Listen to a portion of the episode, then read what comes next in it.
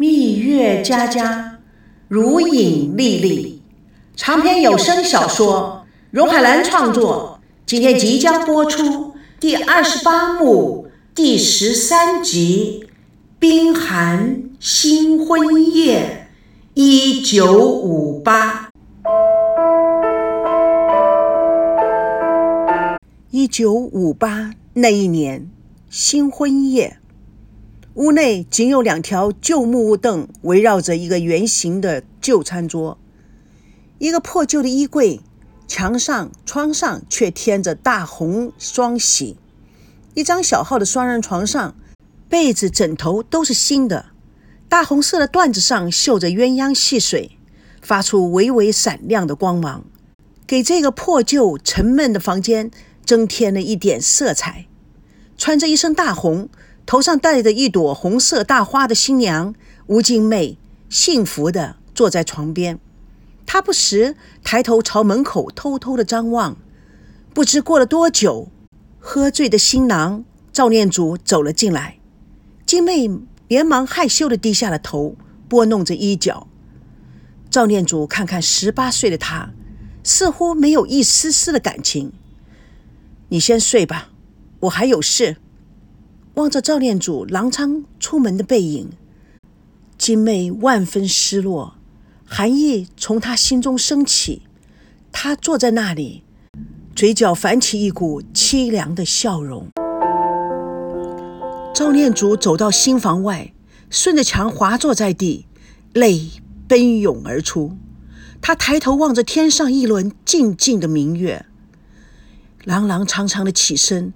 走到大院中大榕树底下，斑斑点点的树影将他隐藏的无法察觉。他呆呆的望着月色笼罩的大地，脸上满是无助的伤然。让泪水尽情的流着吧，但也洗不尽他内心那股思念的沧桑与寂寞。心雨，对不起，我我背叛了你。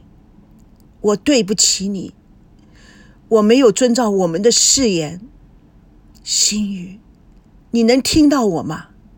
他直挺挺的跪拜银盘。那日一别，你天天入我梦，前尘往事不敢忘怀，青梅竹马历历在目，点点滴滴深刻我心。现在我身不由己。但有一点，我想你应该知道，你是清清白白的身，我也要保留我清白之身，与你在天上相见。爱像一根芒刺，插入你的心，流入你的血，它是那么样的勇往直前，完全不顾你的心痛如焚，完全不顾你血已成丝，泪。已成冰。一晃六十多年，春去秋来，赵念祖的泪水默默的流下。他感叹：时间过得太快了，一转眼，连孙子们都长大成人了，我们也老了。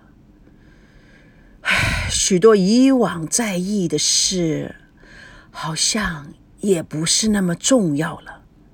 金妹织着毛衣，她看到赵念祖脸上那种无法描述的伤然，习惯似的选择了沉默，陷入往事的漩涡之中。窄小的家中收拾的一丝不苟，妥妥帖帖，洗得干干净净的军装，好像是装饰品一样的挂在墙上。赵念祖正在辅导儿子。赵腾龙写生字，他表现得非常严厉。赵腾龙写字的时候，横要平，竖要直，就像做人一样，光明磊落。对，就是这样。字要写在格子里，不能跑出来。没有规矩，不成方圆。吴金美围着围裙，将菜和饭端上桌，将碗筷放在丈夫和儿子的面前，吃饭了。她又将煎好的两个荷包蛋分别夹给丈夫和儿子。年幼的赵腾龙娇声娇气地说：“妈，为什么每次你都没有鸡蛋呢？妈妈刚才在厨房里吃过了。妈，那你为什么不跟我们一起吃啊？妈妈喜欢一个人先吃。赵念祖不耐烦地说：“以后别给我煎鸡蛋了。”吴金妹温柔地对儿子说：“快吃饭，吃完了饭呐，早点睡觉。”赵念祖看着吴金妹，突然放下了碗，站起来就离开了房间。金妹、腾龙看他离去的背影，爸爸怎么了？爸爸还想奶奶了？为什么？阿龙乖乖的吃饭。赵念祖突然返回。怒气冲冲的对着吴金妹：“我告诉你，你白天工作那么辛苦，以后啊晚上就不要再织毛衣了。没关系，我喜欢织，再织几件呐，就可以给你买套西装了。”赵念祖倔强的表情：“我不要西装，别人都有西装。”赵念祖更加的愤怒：“我告诉你，我不是别人。”你要是嫌我穷丢你脸的话，随时都可以带着你的儿子离开这个家。说完，怒气冲冲的出了房间。赵腾龙大声的叫着：“爸，爸为什么又生气了？妈妈织毛衣，他也生气，真是的。妈，为什么爸爸说你可以带着我离开这个家？为什么爸爸不喜欢我？爸爸怎么会不喜欢阿龙呢？”龙龙这么乖，爸爸怎么会生你的气呢？他出去办事了。阿龙，听妈妈的话，乖乖吃饭。吃完了饭，妈妈带你去啊买冰棒吃。真的，妈妈最伟大了。吴金妹微微的笑着，想想看，阿龙都多大了，真是奇怪。有些事啊，永远忘不了。赵念祖似乎是头一次仔细的端详着白发苍苍、神态安详、打着毛衣的吴金妹，不禁让他回想起那一夜，那唯一的一夜。他是喝醉了，喝得酩酊大醉，回到了家里，好像是拿出心雨的照片。望着一轮明月，星宇穿着那结婚的礼服，在月中跟他微笑，眼露秋波，抚摸着他的脸颊，性感撩人。那一夜，二十岁的吴金妹在月光里出现，拿着一杯茶给他，他抬起了眼睛，惊喜地叫着：“星宇。”他拉过她的手，放下她手中的茶杯，轻轻地将她搂在怀里，柔情绵绵地吻着她。就是那一夜，就是那一夜，那天晚上的人是星宇，而不是金妹。那是复原的一夜，那是他们新婚时的那一刻，他们翻滚在地上。他们不能克制情深似火，他们在缠绵中喘息，他们发出永不分离的誓言。就是那一夜，那天晚上的人是星宇，而不是金妹。时过境迁，多少年过去了，他也不知道该原谅自己，或者是不原谅自己。但是那一夜。他有了儿子，他也不知道这个儿子，他应该去爱他，还是他应该去排斥他。他矛盾了很长很长的一段时间，终于慢慢的接受了这个事实。他想着想着，不胜唏嘘，看着这位朝暮相处却如远在天边的人，金妹不再美丽，却多了份恬静。他感慨地说：“想当年，我们的日子有多苦啊！别人家一个月啊都吃不到一次肉，而我们家总是不是有鱼啊就有肉，全是靠你打毛衣赚的。那我还帮人家剪头发、做家教，我教的还是国语呢。没错，你还教过国语，那可真是误人子弟呀！你还不知道吗？那时啊，我们学校里还有一位国语老师，他总是把石头啊念成了石桃，学生啊就跟着念石桃啊。那时候，哎，你这又给谁打毛衣呀？这么小，易营长的孙儿媳妇就要生了，哎，我们家的康儿啊，只会在报纸上交女朋友。瞧你说的，什么叫在报纸上交女朋友？阿娇说的呀。哎，每天在花边新闻里面交女朋友啊。你看看你们这三代人，她说完，警觉地看了一眼相处几十年的丈夫，看他有没有什么不良反应。看他没什么反应，她接着说：“哎，你觉得啊，那个孙小姐怎么样啊？我看她不错。嗯，他跟赵熙还是挺般配的。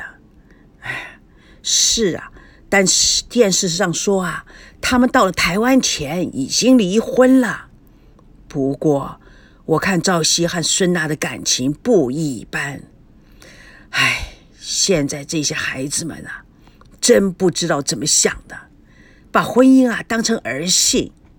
不过他们的北京腔可真好听。呵呵，是啊。突然，赵念祖按住腹部，金妹大惊。立刻到赵念祖的身边，怎么了？不要紧，一会儿就好了。隔壁老王去化疗，现在不是都蛮好的吗？你为什么不去检查一下呢？干嘛要放弃？你，你要是我，我可怎么办呢？赵念祖仔细的看着金妹，你跟我这么多年，我从来不能全心待你，你后悔吗？吴金妹微笑的摇摇头，有什么好后悔的？赵念祖看着金妹，产生了些许的歉意。阿妹，我欠你太多，不，你什么都没欠我。我很快乐，我得到我喜欢的一切。上天呐，对我啊是非常公平的，我非常满足。只是我觉得上天对你还有心雨都太不公平了，我真替你们觉得可惜。张念祖吃惊的望着吴金妹，说不出话来。他真没想到。自己对在身边几十年的女人一点都不了解，也从来没有想去了解过她。他不知不觉的打开心扉。记得那一年我回北京吗？当然记得了。去的时候那么兴奋，回来的时候那么沮丧，几乎啊一个月都没有跟我和阿龙说话。赵念祖惊讶的看着金妹的黯然，唉，现在回想啊，我这个当爸爸的可真可恶啊！金妹深沉的看着他，不言语，似乎同意他的自责。赵念祖回忆往事，口若悬河：是九三年，还是九五年？